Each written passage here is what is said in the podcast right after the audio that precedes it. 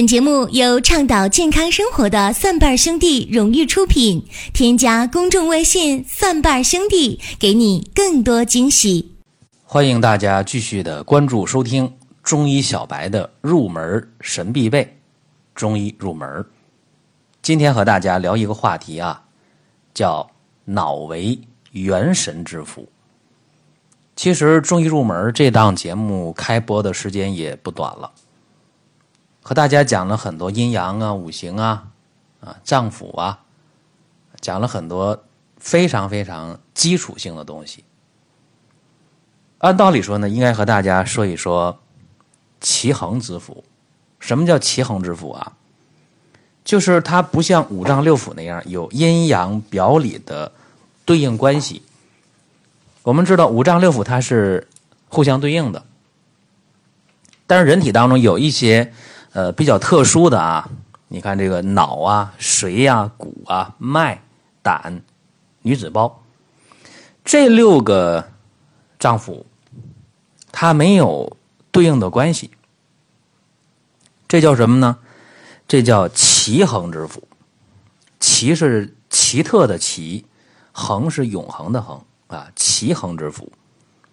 这奇恒之腑呢，这里边我想和大家重点的说一说脑，还有女子胞。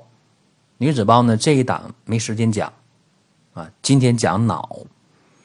一说到脑，大家第一个印象啊，就是大脑是人体的中心，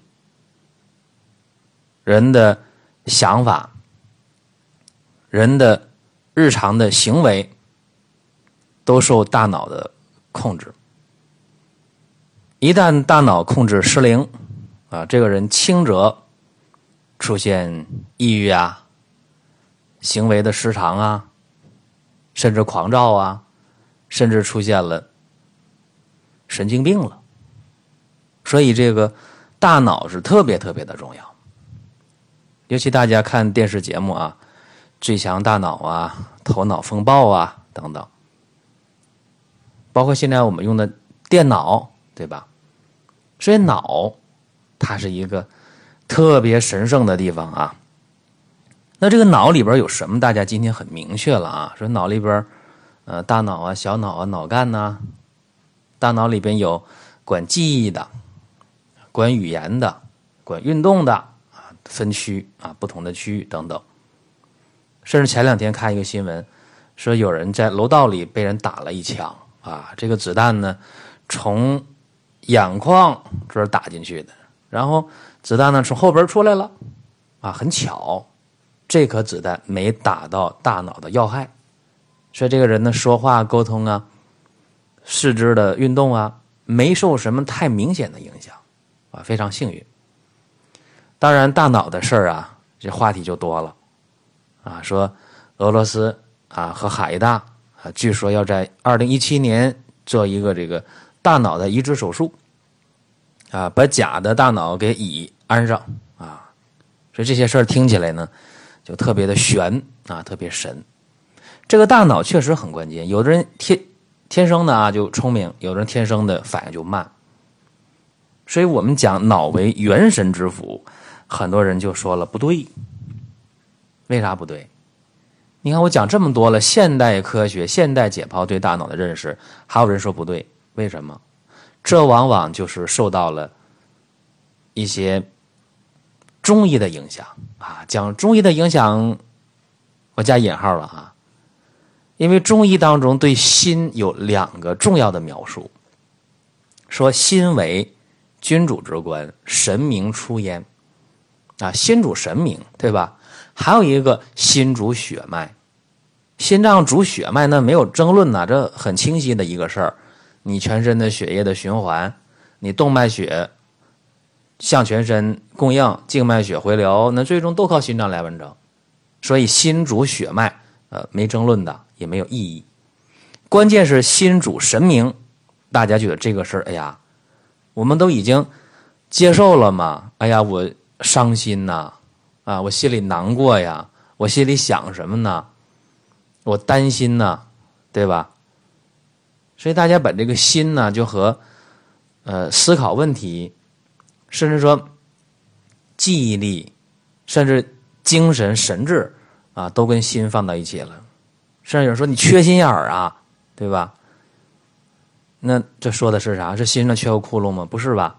说的是你，对吧？大家都知道，哎，所以这个心在中国人的传统的想法当中，它承载了太多的去思考啊、去记忆呀、去情感的判断呢等等方面的一些内涵。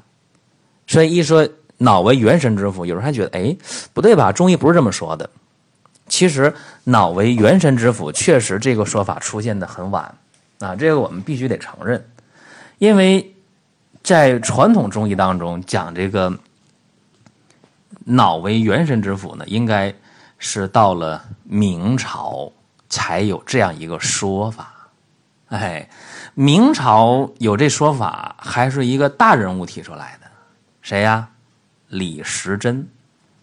哎，这李时珍老先生啊，他这《本草纲目》大家都非常熟悉，而且李时珍他还写了《七经八脉考》啊，包括我们学中医的时候，最开始啊去背的那个《滨湖脉穴》啊，哎，这都是李时珍写的。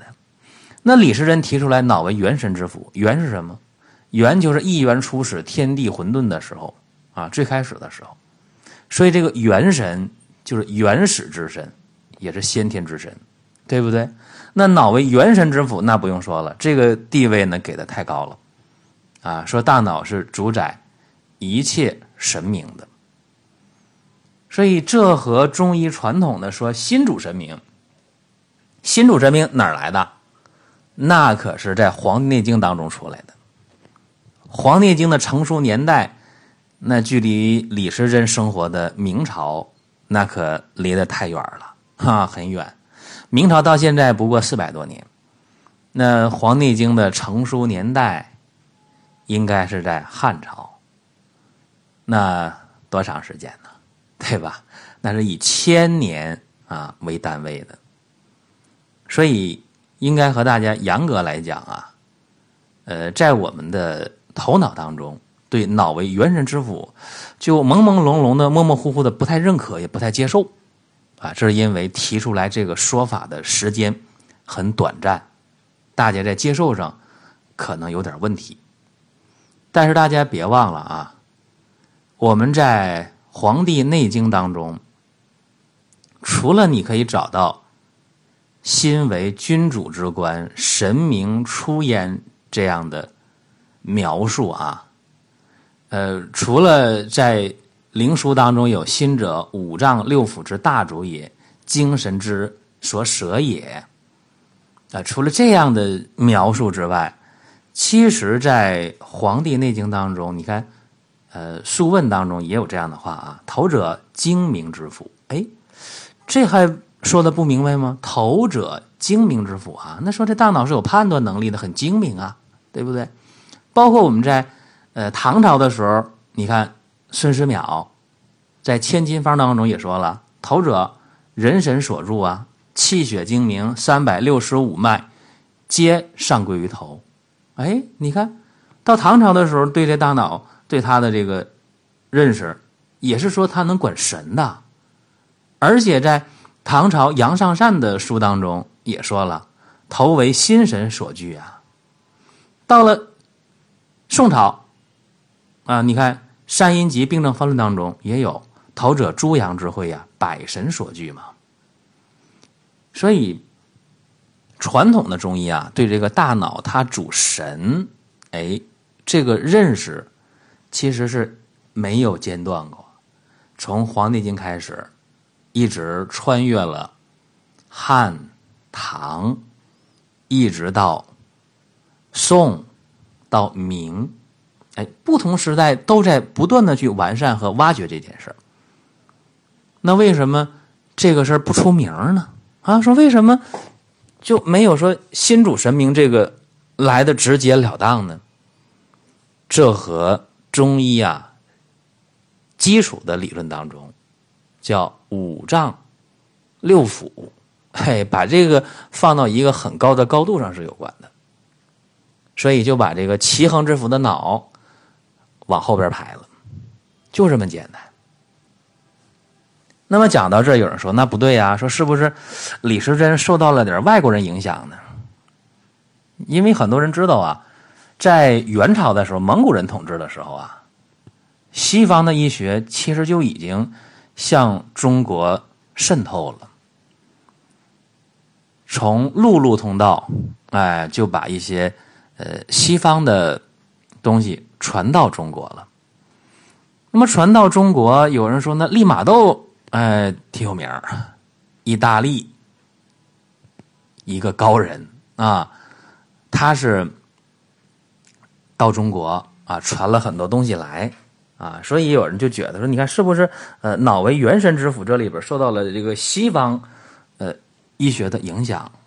其实我告诉大家啊，在元朝的时候，包括在明朝的时候，确实呃一些欧洲的医学传到中国了，包括一些希腊呀、罗马的医学，包括阿巴阿拉伯人。波斯人都带了一些东西，那么这些东西呢，在当时的元朝，说实在的，根本就是水过地皮湿都没有实现，没扎下根儿啊。当时，呃，中国人也对这些东西不太买账，这个是肯定的。可是我这么说呀，大家就说不对啊，说肯定那时候李时珍呢。那你这个元朝的时候，西方医学都到中国来了，是不是元明清嘛？那明朝的李时珍肯定呃受到这个西方人的这个影响了，受到西方医学的影响了。呃，但是呢，我我客观的说啊，我说李时珍呢，他提出脑为元神之府，更多的是受到中国道教的影响，或者受到了传统中医的影响。而没受到西方医学的影响，为什么呢？因为呃，李时珍，呃，他这个《本草纲目》的成书时间要早于呃利玛窦把他的那些西医的东西推销到中国的时间要早。那这么一说就明白了吧？那后来者怎么能影响先行者呢？那时间先后呢就有问题吧？就说不过去。对吧？所以这是，呃，和大家讲一下。你说西方人影响这个李时珍提出脑为元神之府，这个站不住脚。那为什么我要说李时珍受到了中国道教的影响和传统中医影响更多一点呢？呃，这个挺简单的啊，因为在呃中国的魏晋时期，魏晋南北朝时期啊，呃，中国的道教那是特别火的啊，非常火。呃，因为那个时候。虽然佛教已经呃来了啊，但是呃还没火起来啊。那个时候真正道教呢，呃讲的这一些理论啊，还是非常呃受中国人重视的啊。你看当时道教就管这个头啊啊叫泥丸，叫泥丸宫，哎，这头脑是泥丸宫啊，呃，而且还把这个。泥丸宫呢分了九宫啊，一二三四五六七八九，哎，说的特别细啊。说泥丸宫呢是主神，是长神的。所以你看，中国道教啊，确实啊是本土的宗教，土生土长。那么它很多道家的医学，你看像这个葛洪，对吧？大家知道这个是很有名的。呃，你看孙思邈是吧？这都是道家医学的代表人物。当然，他们也是中医的一个分支啊，啊，地位非常高。所以道家呢一直在讲啊，说泥丸宫讲了九宫，而且还说了天谷与元神是神存则生，神去则死。哎，你这里边说的很明确了吧？而且说上丹产生于泥丸宫，百神所聚。所以你看，中国的道家，呃，对脑为元神之府的这个认识，虽然没概括出这句话来，但是你话里话外，整个描述来看，已经非常的清晰了。那后来呢，又出现了呃一个人物啊，就是到了清朝了。清朝的时候有一个呃叫王清任这样一个人，他呢写了一本书啊，叫《医林改错》啊，他就把呃传统中医当中对五脏六腑的一些位置的描述啊、形态功能的描述啊，他又做了很大的改动。《医林改错》呢，他之所以有名，是这个王清任这个作者呀，他敢于做实体的解剖，哎，到这个乱葬岗啊，哎，去解剖一些尸体啊，哎，他发现。肝、心、脾、肺、肾呐，脑脉、骨髓啊，等等啊，确实具体的形态位置是什么样的，让他大胆的描述。说医林改错，他改了很多传统中医对解剖学的一些呃认识上的误区。但是也有人说，医林改错越改越错，为什么？因为传统的中医啊，它不是一脏一腑这样去给大家看问题，或者叫脏器。啊，西医叫脏器，就这个脏腑器官，而中医讲的是脏腑，中医讲的是更多的是功能的一个概括，而不是一个具体的一个器官拿出来是如何如何。所以王清任呢有功也有过，他的功劳在哪儿呢？是创立了几个很有名的啊，像血府逐瘀汤啊、通窍活血汤啊、啊癫狂梦醒汤啊、少府逐瘀汤啊。等等啊，他这些活血化瘀的理论，这些汤药用起来还真是特别有效啊！今天也在用。就是大体上和大家说一下，呃，脑为元神之府啊，来龙去脉。那再补充两句，脑为元神之府和心主神明之间呢也不矛盾。为啥不矛盾呢？甚至有人提出来说，能不能改为脑主神明？别说心主神明了。呃，这个呢还不恰当，为什么不恰当呢？因为传统的中医呢，把脑为元神之府的这些主神的功能，也概括到了心主神明当中，所以它俩一个是呃大一级的，一个是小一级的，哎，它是这么一个关系，从属关系。而且我们也知道，你脑再能主神明，脑为元神之府。如果没有心脏给大脑供血，那大脑它是个啥？它啥都不是，对吧？这我也是套用了西医呀这样一个认识和观点，对吧？就是说，你没有心血的供应，大脑真的是什么都干不了。话又说回来了啊，脑为元神之府，在今天对于我们临床当中也特别重要，就是你怎么能够让大脑。更好的去工作。现在很多人出现的问题也比较多，颈椎病的啊，压迫了椎动脉，脑供血不足的；颈动脉有斑块的，大脑供血不足的；还有一些脑动脉硬化的，甚至有些脑萎缩的。那这些事情，如果从中医的角度，我们能够结合心主神明、心主血脉的功能，去辩证的。去用药，甚至呢，我们还应该进一步的去看到，说大脑它和肝、肾、脾的关系也很密切。肝肾同源，肾主骨生髓啊，生这个脑髓。肝肾要精血足的话，大脑的功能就好。这方面其实有佐证的啊，我们看很多频繁的自慰手淫的男性。整天头晕、恍惚、记忆力下降、反应特别迟钝，你看精血丢的多吗？还有很多慢性肝病的患者，到后期了，大脑反应也不太好，记忆力特别差。还有我刚才讲的脾的问题，脾呀，它主同血的，脾的功能不好，脾胃功能差，你放心，营养就不良，到后来大脑一定会比别人不好。因为大脑细胞需要大量的卵磷脂这一类的东西，你脾胃消化吸收功能都上不去，营养根本就跟不上，那你的大脑得到营养不够，反应啊、记忆啊、判断呢都会出问题。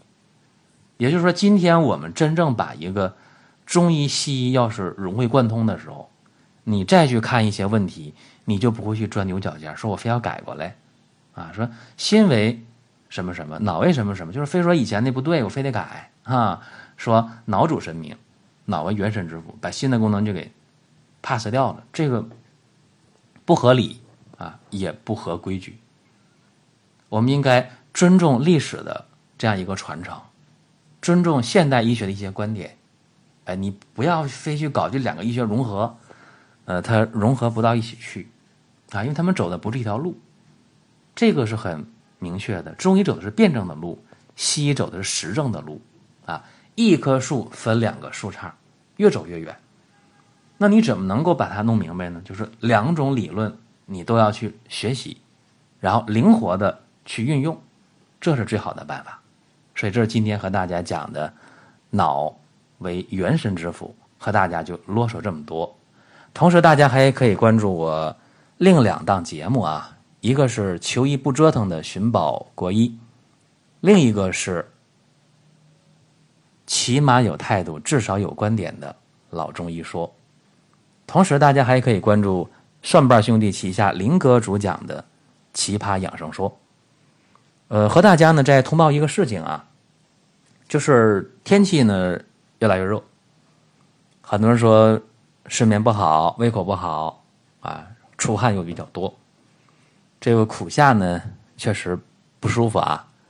于是呢，我们给大家配置了夏日解暑茶，这个是免费的啊。